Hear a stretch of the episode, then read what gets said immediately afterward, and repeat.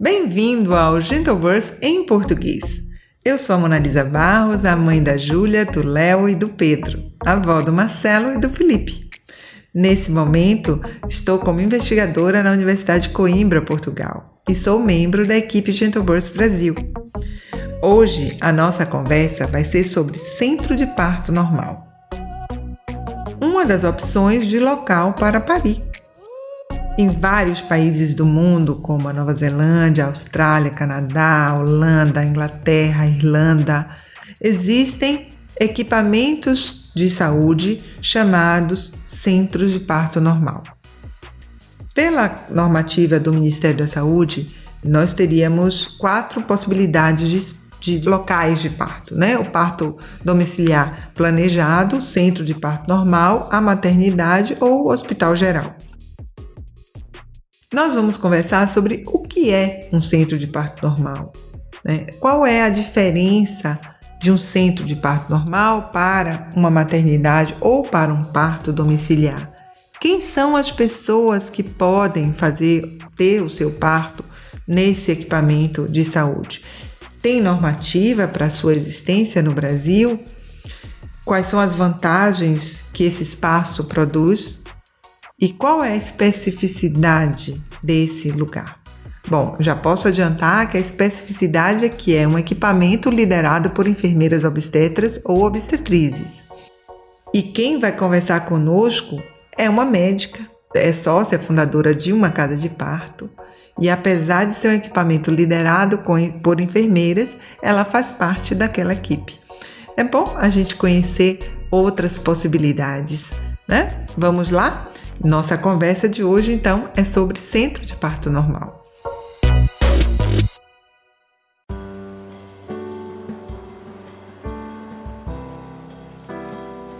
Mas antes, vamos começar com as nossas inspirações para nos localizar e trazer-nos para o aqui e agora. Vamos lá?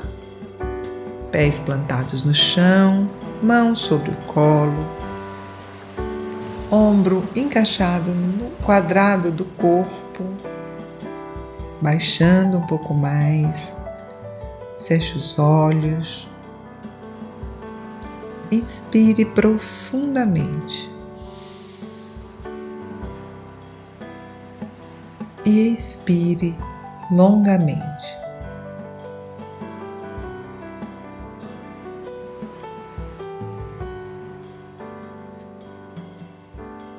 Inspire esperança, poder.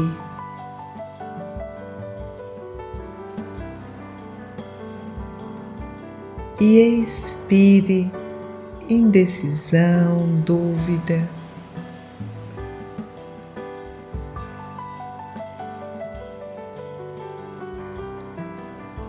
Inspire serenidade. E expire estresse.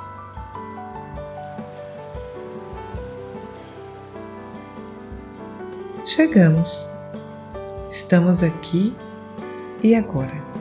Vamos lá?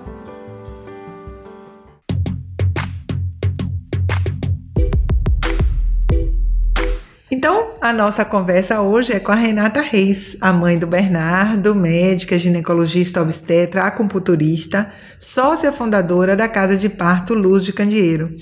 Muito obrigada, Renata, por ter conseguido esse espaço para estar conosco aqui conversando sobre casas de parto. Prazer é meu, agradeço muito o convite, acho muito importante esse tipo de, de iniciativa que difunde ainda mais essas informações é, eu não digo não para essas coisas, eu estou sempre disponível porque eu reconheço assim que o efeito positivo na vida das mulheres e das famílias é realmente muito grande. É um prazer estar aqui. Então, esqueci de dizer que a Renata é de Brasília e a Casa Luz de Candeeiro, a Casa de Parto Luz de Candeeiro é uma casa que é uma referência para nós no país, né? Porque foi, acho que a primeira casa de parto privada é, com esse com essa assistência é, específica, centrada na mulher. E aí, para a gente começar a nossa conversa, eu queria saber o que levou você a, vocês, né, o grupo do Luz de Candeeiro, a pensar numa casa de parto. Eu sei que originalmente o grupo trabalhava com partos domiciliares planejados e aí vocês construíram uma casa de parto. O que é? Conta pra gente esse processo e o que, que é efetivamente, o que diferença faz uma casa de parto. É, bom, a Luz de Candeeiro existe desde 2012. Inicialmente era uma equipe, na verdade, uma dupla de enfermeiras obstetras, né, Ana, Cíntia e Yara, e que elas se uniram e começaram a atender partos domiciliares aqui em Brasília. E o primeiro parto que elas acompanharam foi no dia 5 de maio de 2012, né? Alguma, uma das muitas sincronicidades assim que envolvem a luz de candeeiro, porque 5 do 5 é o Dia Internacional da Parteira, né? E também é meu aniversário, sabe? então elas. É, então elas passaram aí alguns anos atendendo partos domiciliares. Eu as conheci ainda em 2012, já no final do ano. É, eu já estava assim mexida, né? Já provocada pelos questionamentos relacionados à prática obstétrica, assim, muito revendo o que que eu tinha aprendido na graduação e na residência e buscando é, horizontes e, e talvez opções assim para reconstruir tudo isso, mas ainda naquela fase de incômodo, né? De incômodo assim, porque para um profissional da medicina é, que não teve contato com esses conceitos da humanização, entrar em contato com esses conceitos gera muito frequentemente uma primeira reação, exatamente isso, uma primeira reação, né? Você fica reativo e meio que se defende, assim. Então eu ainda estava ali, mas o vínculo com as meninas foi muito instantâneo, né? É, de afinidade, de confiança. Então eu já era parceira delas assim nessa época já comecei essa parceria de compartilhar o cuidado pré-natal e de ficar de sobreaviso para os partos domiciliares. Antes disso, em, outubro de 2013, é, eu estava acompanhando uma, um pré-natal de uma mulher querida, Gisele, e, e aí ela já estava assim com umas 30 e poucas semanas, 32, eu acho. E aí, não sei como, na consulta pré-natal veio essa conversa de parto domiciliar. E aí, eu, na hora, indiquei né, as meninas para a Gisele. Eu sei que ela foi, marcou uma consulta e se decidiu para um parto domiciliar. E dali a pouco estavam as três me convidando para um parto domiciliar. eu falei, eu vou, mas eu só sou espectadora, eu não vou fazer nada, não tenho responsabilidade nenhuma. E aquela madrugada daquele do nascimento do Francisco foi realmente assim uma coisa muito transformadora que eu fiquei muito impactada. Certas teorias e, e conceitos que eu tinha assim na mente que eu estava tomando conhecimento se materializaram né? Então essa essa é, afinidade essa proximidade essa parceria profissional foi ficando cada vez mais forte é, as meninas foram partejando, atendendo partos domiciliares. Em 2014, eu fui para o Ministério da Saúde, eu fiquei alguns anos lá com a Esther, né, no, com a Esther Vilela, na Coordenação Geral de Saúde das Mulheres. Aí esse mergulho na, nas políticas públicas, né, eu, eu, eu, falo que eu aprendi um tantão e contribuí um pouquinho, assim, porque você vai tendo contato com uma série de coisas e uma das coisas que mais me chamou a atenção, assim, dos conceitos, né, que até hoje para mim é muito significativo, é aquele do paradoxo perinatal brasileiro, que a Simone Diniz fala, né?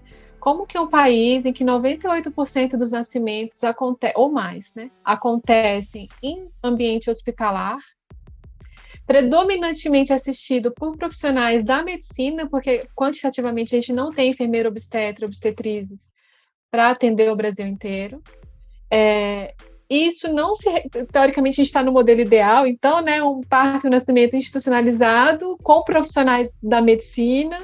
E por que que isso não se reflete, de fato, em melhoria dos indicadores perinatais, né? Assim, quantitativamente a gente tem o um número de consultas pré-natais adequado, a gente pode ver, tem, tem várias pesquisas que falam isso. Mas a gente tem uma mortalidade materna que não cai, que teve uma queda grande, né, de 1990 a 2000, mas de 2000 para frente está estacionado praticamente. o componente neonatal da mortalidade infantil, que é aquela mortalidade que está relacionada ao pré-natal, ao parto e nascimento, também não cai, está estacionado.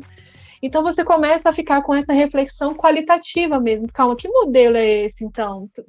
Para mim não resta dúvida de que é preciso continuar fortalecendo e, construir, e construindo uma alternativa a esse modelo hegemônico, assim, em que, em que questões qualitativas sejam atendidas e melhoradas, né?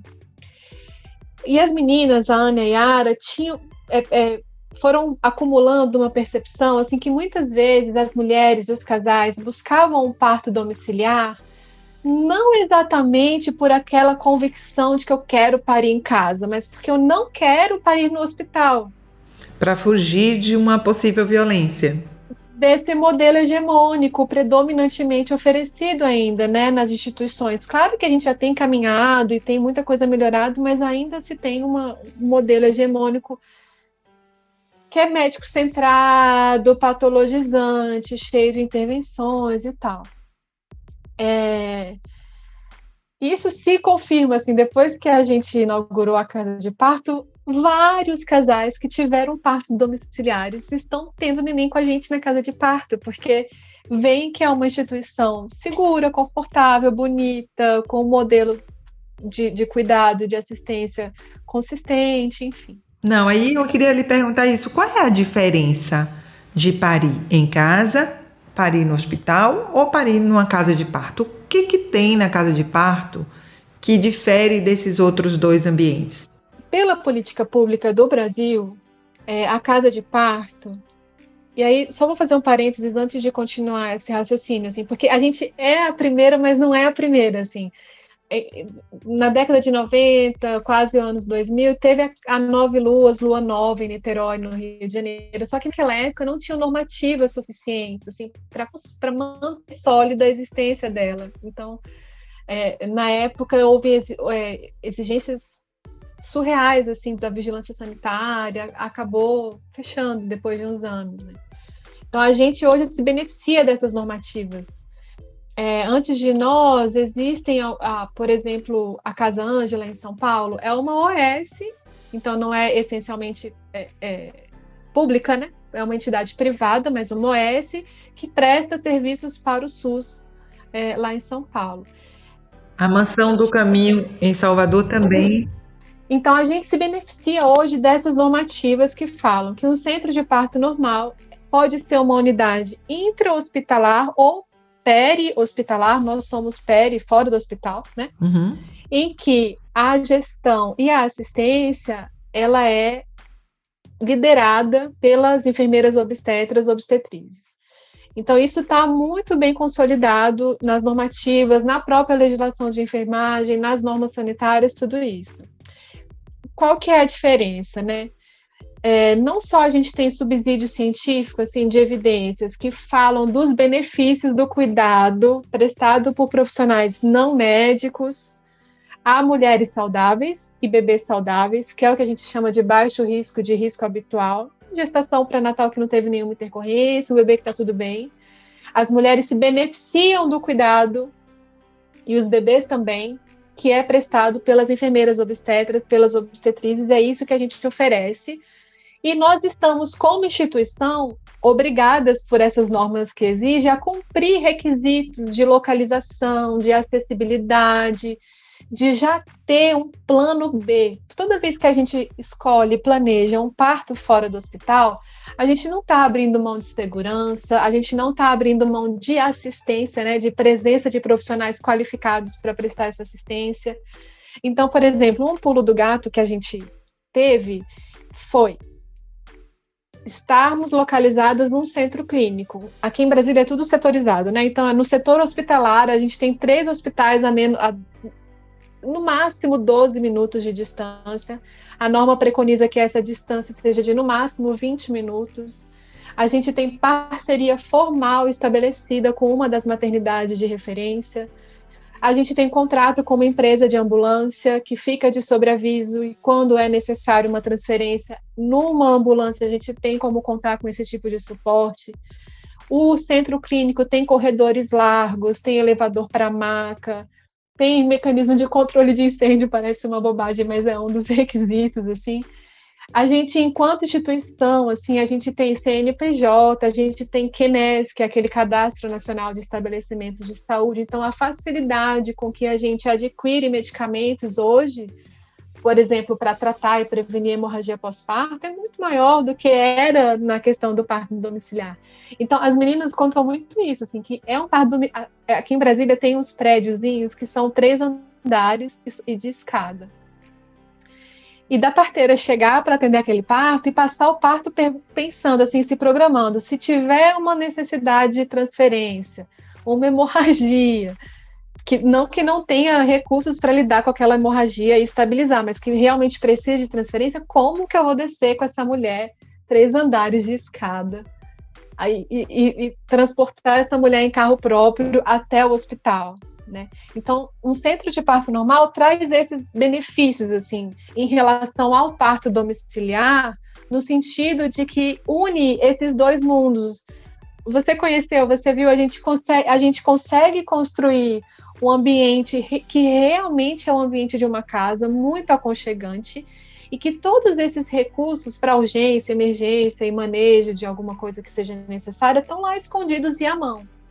E todas essas parcerias com a maternidade, com a ambulância, com a equipe médica, né? Assim, eu sou médica, eu não atendo os partos lá na casa de parto, mas eu e o restante da equipe médica lá da Luz Candeeiro, a gente fica de sobreaviso para todo o parto que está acontecendo lá. Então, a gente já sabe que tem alguém em trabalho de parto e a gente já está de plantão preparada, que a gente se organiza em plantão e disponível. Se uma das enfermeiras ligar e falar, Renata, a gente vai transferir, em poucos minutos eu estou disponível no hospital para receber essa mulher. Essas construções todas Sim. de um parto domiciliar, elas são muito mais desafiadoras, entende? É, é, são empecilhos que não ser uma instituição acabam gerando por, por natureza mesmo, né? E em relação ao hospital, a gente é uma instituição pequena, a gente acompanha é, partos das mulheres que fazem o pré-natal com a gente e uma equipe completamente alinhada e sensibilizada com esse modelo que se diz humanizado, né? Um termo que gera polêmica. polêmica, mas os nossos processos são de fato centrados na mulher, nas necessidades da mulher, do, do bebê que vai nascer, da família, enfim muitas vezes as instituições, as instituições hospitalares não têm a ambiência totalmente adequada. É, então, por exemplo, desde 2008, a RDC número 36 da Anvisa estabelece que o, o ambiente adequado para parto e nascimento é o quarto PPP, em que PPP significa pré-parto, parto e pós-parto. E este quarto é uma suíte, é um quarto com banheiro anexo, com métodos não farmacológicos de manejo da dor, chuveiro, banheira, barra né, para poder se segurar bola, enfim, tecido, liberdade de posição, espaço. Muitas vezes os hospitais não têm ainda, apesar da norma ser de 2008, a ambiência totalmente adequada. E instituições ainda maiores, eu percebo que tem ainda essa dificuldade de dar esse salto em como se faz uma gestão em que não esteja centrada no conforto é, dos processos institucionais e profissionais, assim, né? É, é, é, precisa haver uma primeiro uma intenção e depois um empenho de se ajustar à gestão de, uma, de um hospital para que os processos todos estejam centrados em quem recebe o cuidado e não em quem presta o cuidado. Então, por exemplo, um exemplo disso é o pediatra que não pode deixar o bebê lá em contato pele a pele uma hora porque ele tem que atender mais não sei quantos bebês que estão nascendo dali nos próximos minutos. Então, ele acaba interrompendo aquele, aquele momento para poder prestar os cuidados que são realmente muito necessários, para poder continuar o processo de trabalho dele, né? Tem uma, uma característica também que eu imagino que viabilize muito mais o parto fisiológico numa casa de parto, é exatamente é, a ausência da possibilidade da intervenção é, mais é, cirúrgica, digamos assim, como Melania chama de a maldição do, do, do bisturi, né? Então, como você está num cenário em que tudo foi feito para um processo fisiológico, quando há um, uma mudança nesse percurso, se tenta ajustar o percurso de novo à fisiologia, né? E se você está num hospital em que médico centrado, qualquer desvio ali da normalidade, a primeira opção é uma intervenção. Uma intervenção mais, mais forte, né? E não só o lugar, mas também qual profissional que está cuidando, né? Porque não tem jeito, a nossa formação médica, olha que eu estou há quantos anos nessa militância, nesse ativismo, né? E hoje já é bem menos, porque já tem tanta consciência do processo que quando vem essa vontade de intervir, de fazer alguma coisa, eu já dou uma risada e já fica aqui dentro do meu coração mesmo. Mas já houve um momento em que aquilo me gerava uma, um sofrimento, assim, sabe? Meu Deus, eu tenho que fazer alguma coisa. Não tem muito tempo, a gente tá, deve ter uns dois anos isso, um ano e meio, por aí. Eu estava partejando com a Ana no hospital, ela queria um parto no hospital, essa mulher, e ela já tinha um parto normal anterior, e ela estava de boas no expulsivo, assim, na banheira que tinha lá. Aí, de repente, me deu uma coisa, a gente só observando, né? Me deu uma coisa, um comichão, assim. Eu cheguei para Ana, eu falei, Ana, ela, o que foi? Eu falei, eu tô com vontade de fazer alguma coisa. Ela olhou para mim, você quer fazer o que? Eu falei, não sei, mas eu não vou fazer nada. então, assim, não só o hospital favorece, de fato, porque estão muito acessíveis às intervenções, como ocitocina, analgesia, instrumentos, como profissionais da medicina são treinados para a intervenção e para reconhecer o que é patológico, o que é alterado, Diferente das enfermeiras obstetras obstetrizes, que são treinadas para o cuidado e para ter convicção de que, do processo que é fisiológico.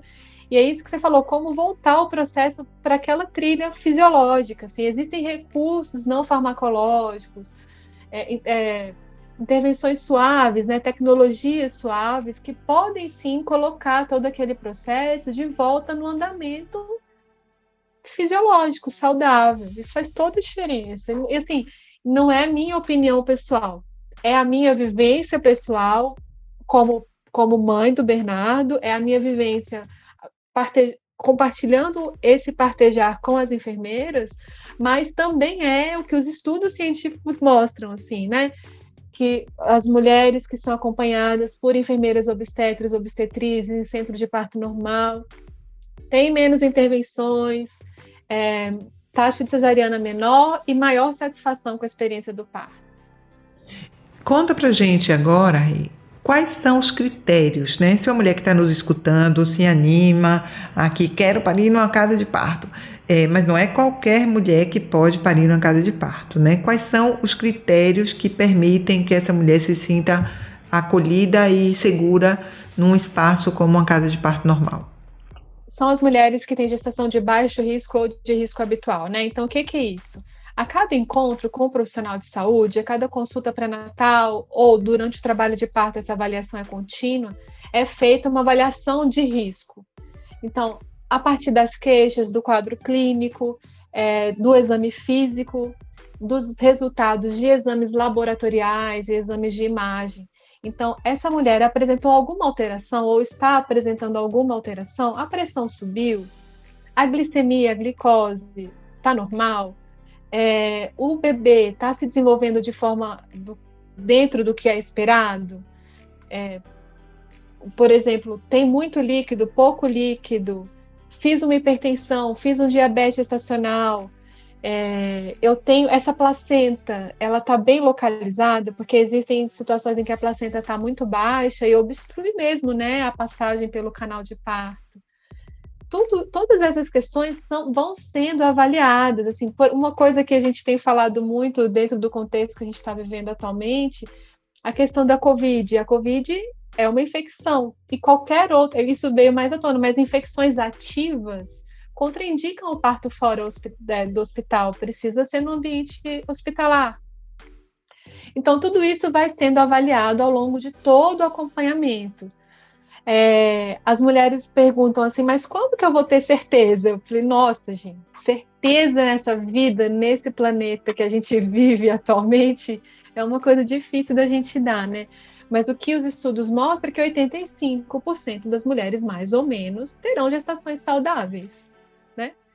É, isso vai sendo, então, a cada consulta que está tudo bem, a cada né, retorno, tá tudo bem, tá tudo bem, tá tudo bem, pode o parto pode acontecer lá. E existem situações em que a mudança de risco ocorre durante o trabalho de parto.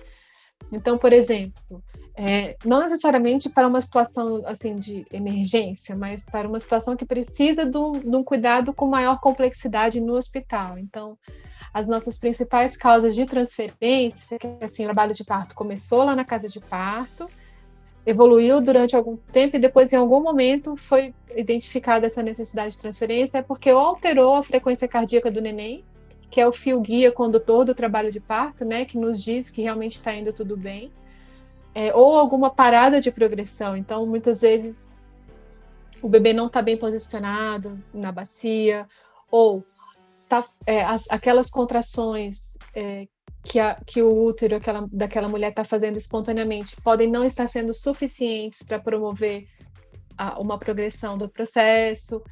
É, são, são as situações mais frequentes: alteração da frequência cardíaca, é, parada de progressão do trabalho de parto.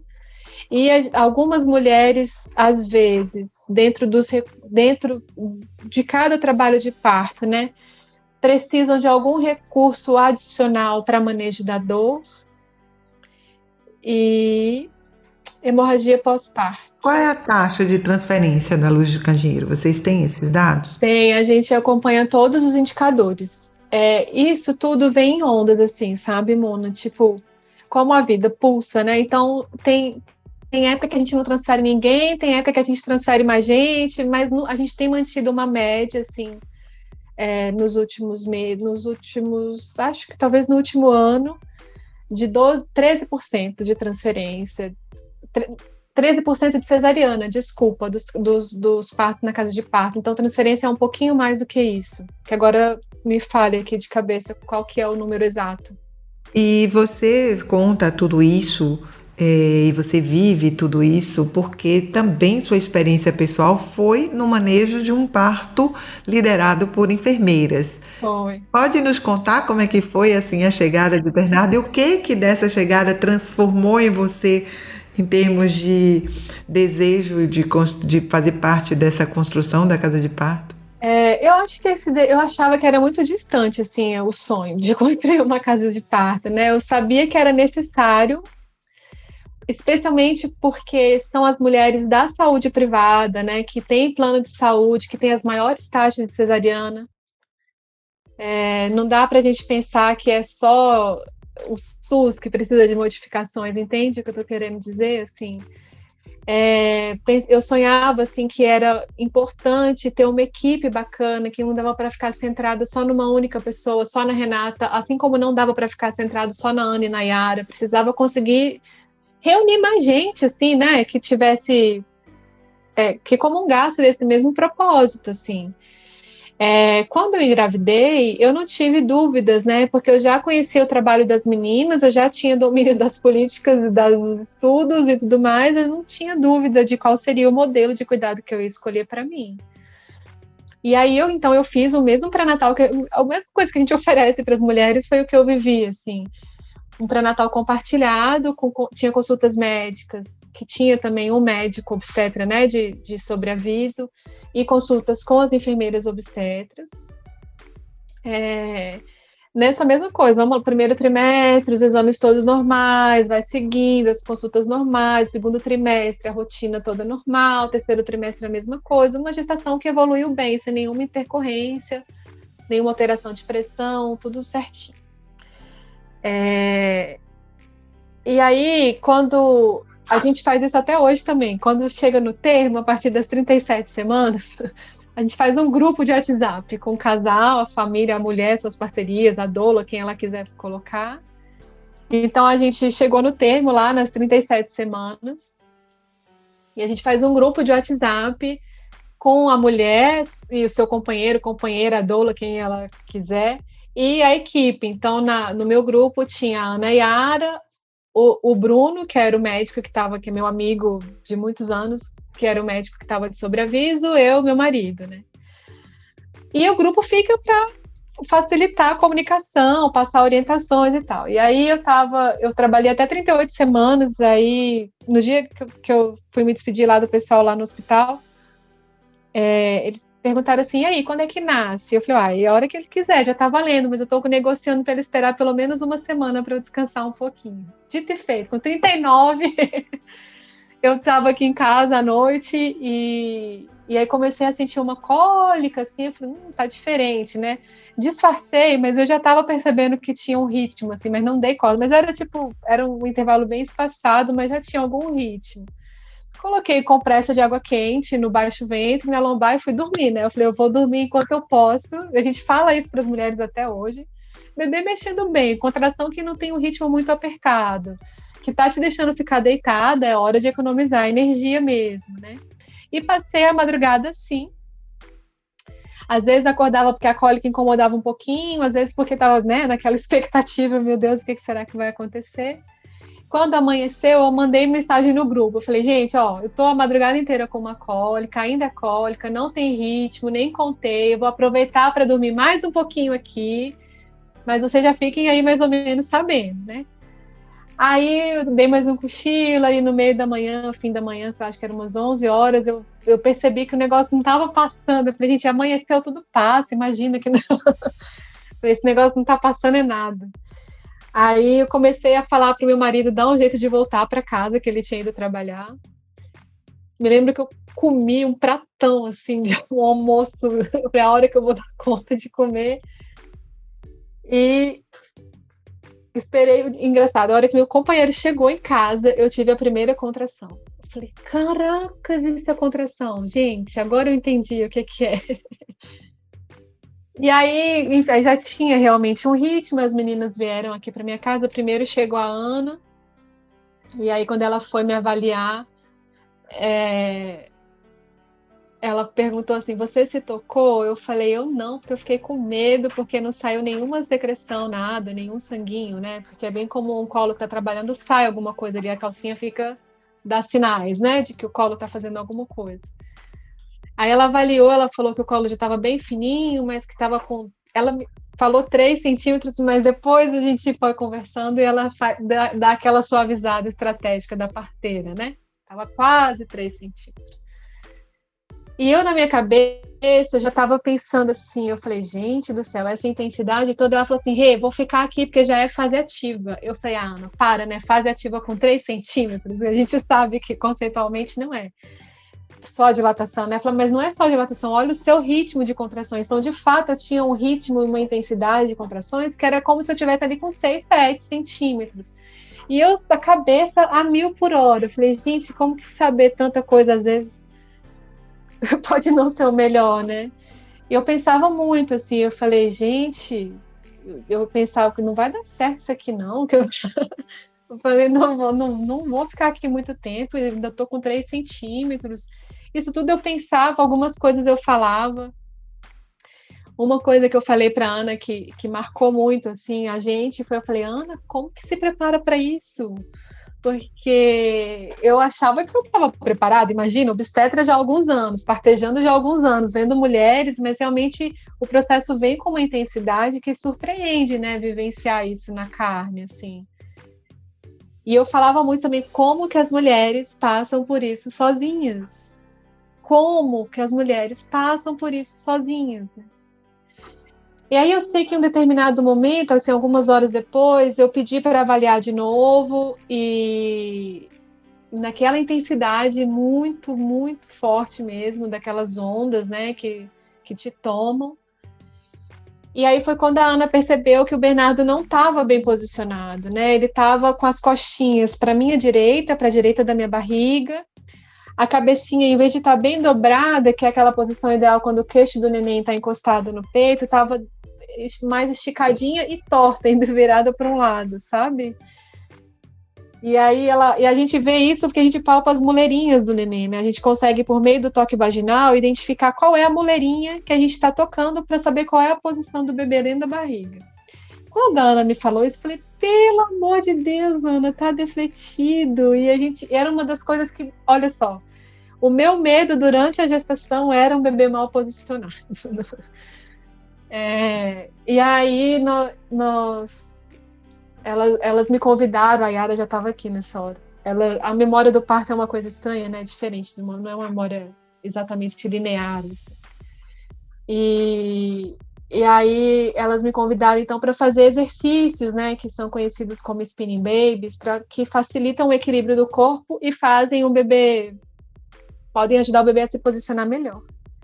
Isso na minha cabeça, eu nem sei te falar como é que estava, porque na minha formação, eu cansei de ouvir assim que o bebê que está com as costinhas para a direita não nasce, que o bebê que está com a cabecinha defletida, que é o nome, não nasce, né? Então, assim, vários, vários diálogos internos, mas uma coisa interessantíssima, assim, é, é que eu pude experimentar o quão convicta eu era daquilo que eu vivia, falava e oferecia para as mulheres, porque eu olhava para a Ana e para a Yara e falava, se elas estão comigo aqui ainda é porque elas veem jeito nisso. Sabe? É, se elas estão aqui comigo ainda, se elas não, elas não me propuseram, né, ir para o hospital, enfim. Não desistiram é de porque, você. É porque ainda tem jeito, né? Essa certeza de que uma enfermeira obstetra, gente, isso é emocionante de falar, né? Assim, Sim. É, é, é, aí acho que depois disso tudo não tem como a gente não se vincular muito mais ainda, né? É, é, é, uma enfermeira obstetra tem esse olhar, sabe, muito refinado e, e treinado para acreditar na potência da fisiologia dos corpos femininos. E foi uma coisa impressionante, assim, porque era uma, uma coisa assim de cinco. É, a Ana chegou aqui duas e meia da tarde, cinco e meia da tarde, eu estava ali com quatro centímetros e bombando de contração e o bebê mal posicionado, fizemos as manobras. Oito e meia eu tava com ele no meu colo. Sabe? Que lindo. Teve uma hora que eu, que eu falei assim, eu, eu pedi pra Ana tocar pra Yara, eu falei, alguém toca de novo, sei lá o que, que foi. E aí, eu, aí ela falou assim, toca você. E aí eu, colo eu coloquei o dedo na minha vagina, né? Que as mulheres às vezes falam, nossa, eu? Como assim?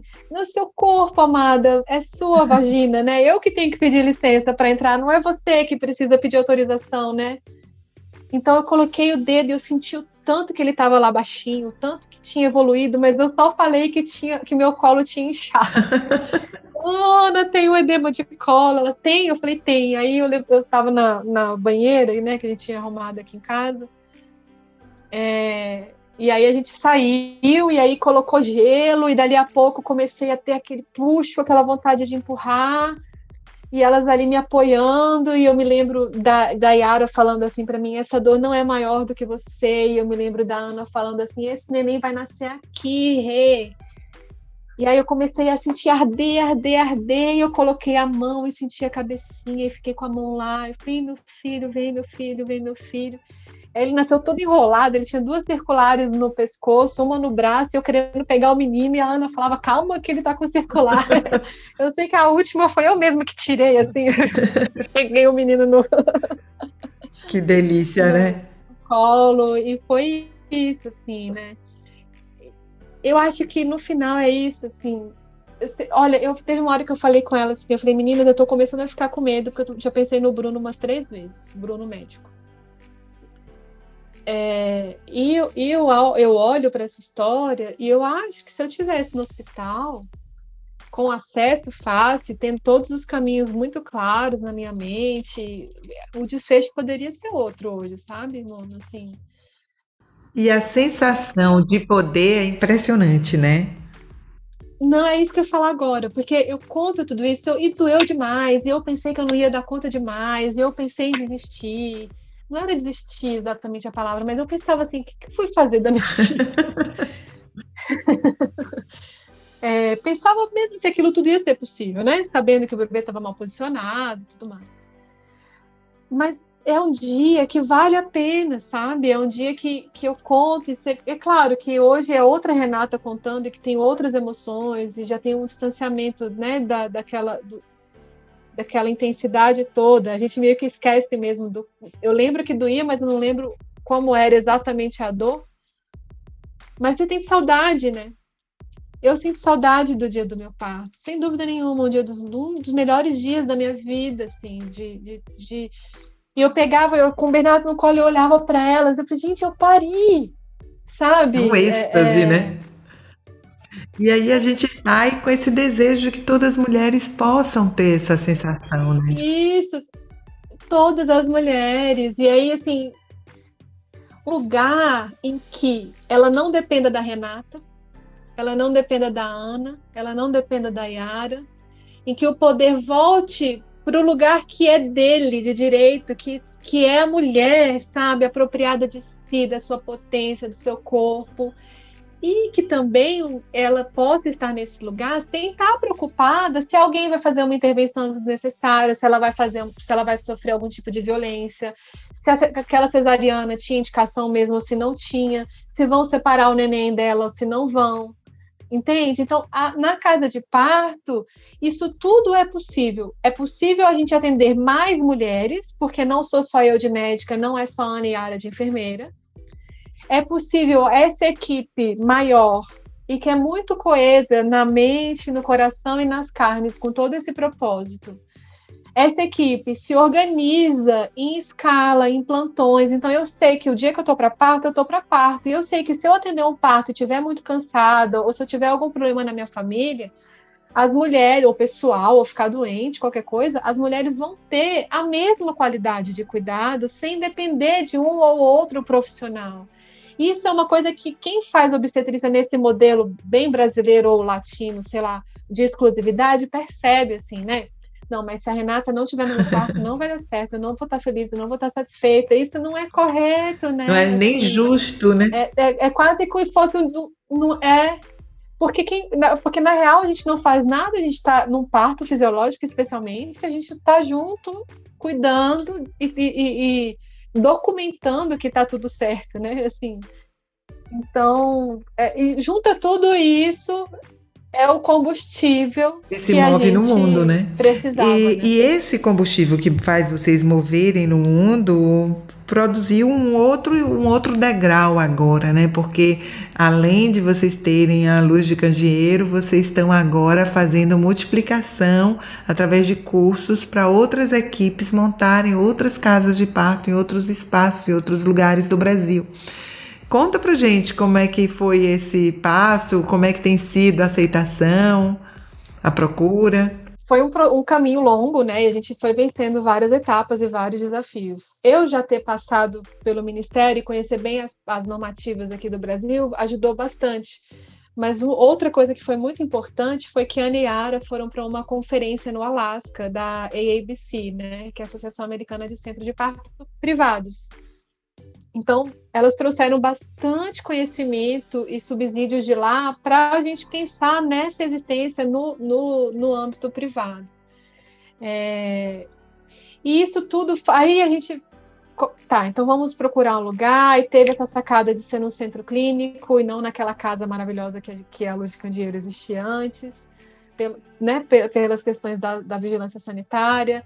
Aí você faz um projeto arquitetônico, você mergulha na norma para poder até explicar para a pessoa lá da vigilância sanitária que o que você está fazendo está dentro da norma, porque isso nos surpreendeu, que é, parecia que a gente estava falando uma novidade, assim, sabe? A norma era de 2008, mas eles não estavam muito sabendo, assim.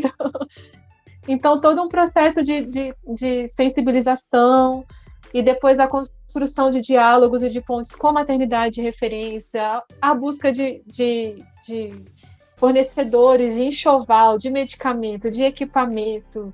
A própria ambulância foi um desafio para a gente conseguir, eh, de fato, efetuar um contrato, assim, porque o pessoal tem medo de parto, né? Engraçado, não tem medo de, de politraumatizado, acidentado, mas de parto tem medo. É, então a gente acabou acumulando assim um, um, conhecimento, né?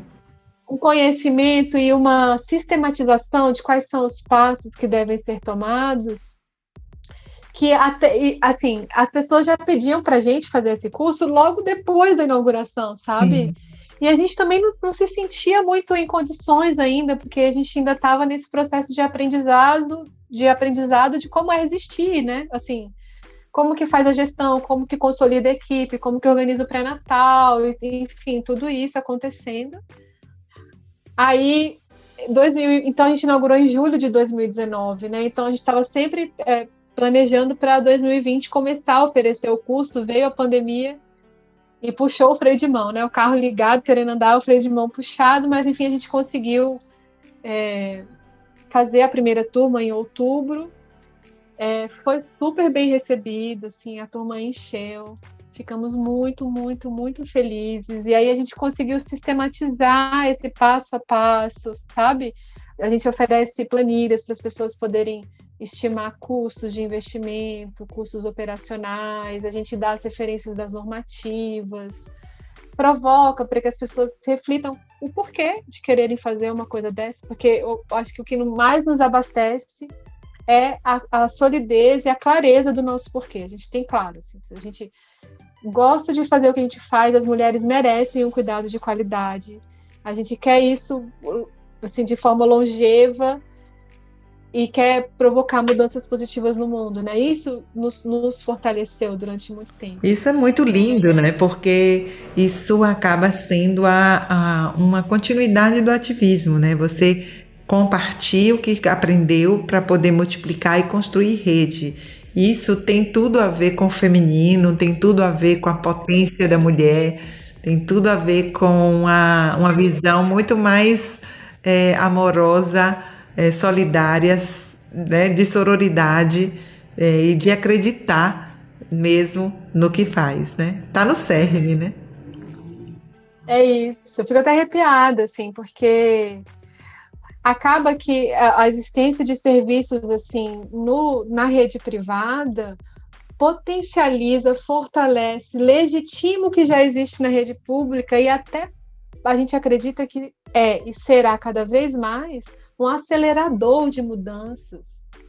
Na medida em que as mulheres vão cada vez mais sabendo que isso é uma realidade possível e vão demandando cada vez mais esse tipo de atenção, de cuidado, de lugar então isso vai gerando, né, essa, essas, esses saltos quânticos, assim. E a gente sabe que as grandes conquistas do movimento de humanização no Brasil partiram das mulheres organizadas e juntas e exigindo direitos e mudanças. Então, muito, muito lindo. Muito obrigada por estar aqui conosco. Foi maravilhosa essa nossa conversa. Obrigada. Adorei também. Eu que te agradeço muito pela oportunidade de estar aqui, de colocar a nossa voz a serviço.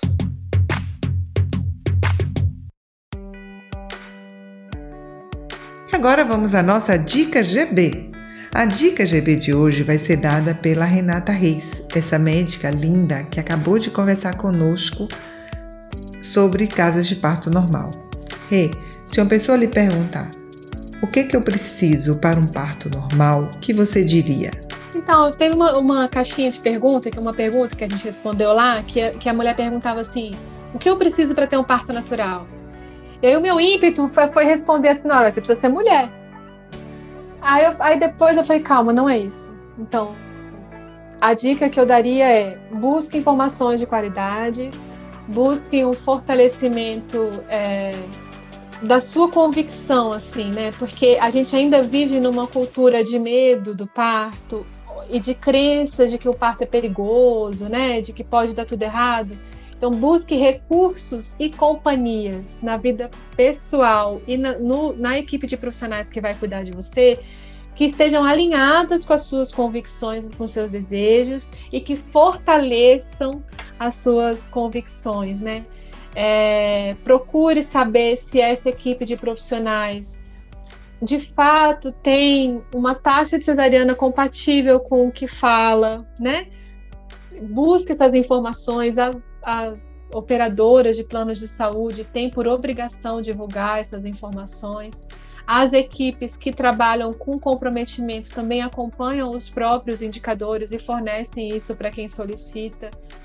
Então, para quem deseja parir naturalmente, é, acho que a grande dica é essa: procure um alinhamento entre o que a mente pensa, o que o coração sente e quem vai te acompanhar nesse processo, seja na vida pessoal, seja nas escolhas dos profissionais, né, que vão acompanhar. Que ótimo! Tá aí a dica, né? Ter um cuidado, no, um critério uma escolha consciente informada de pessoas que possam efetivamente fazer a diferença nesse momento da sua vida.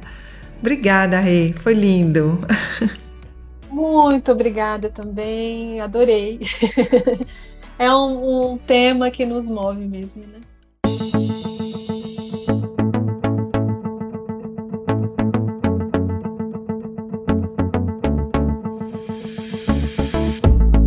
Estamos chegando ao fim. Se você quiser saber mais, baixe o nosso aplicativo Gentle Birth Hypnobirthing de preparação mental e emocional para o parto, disponíveis em iOS e Android.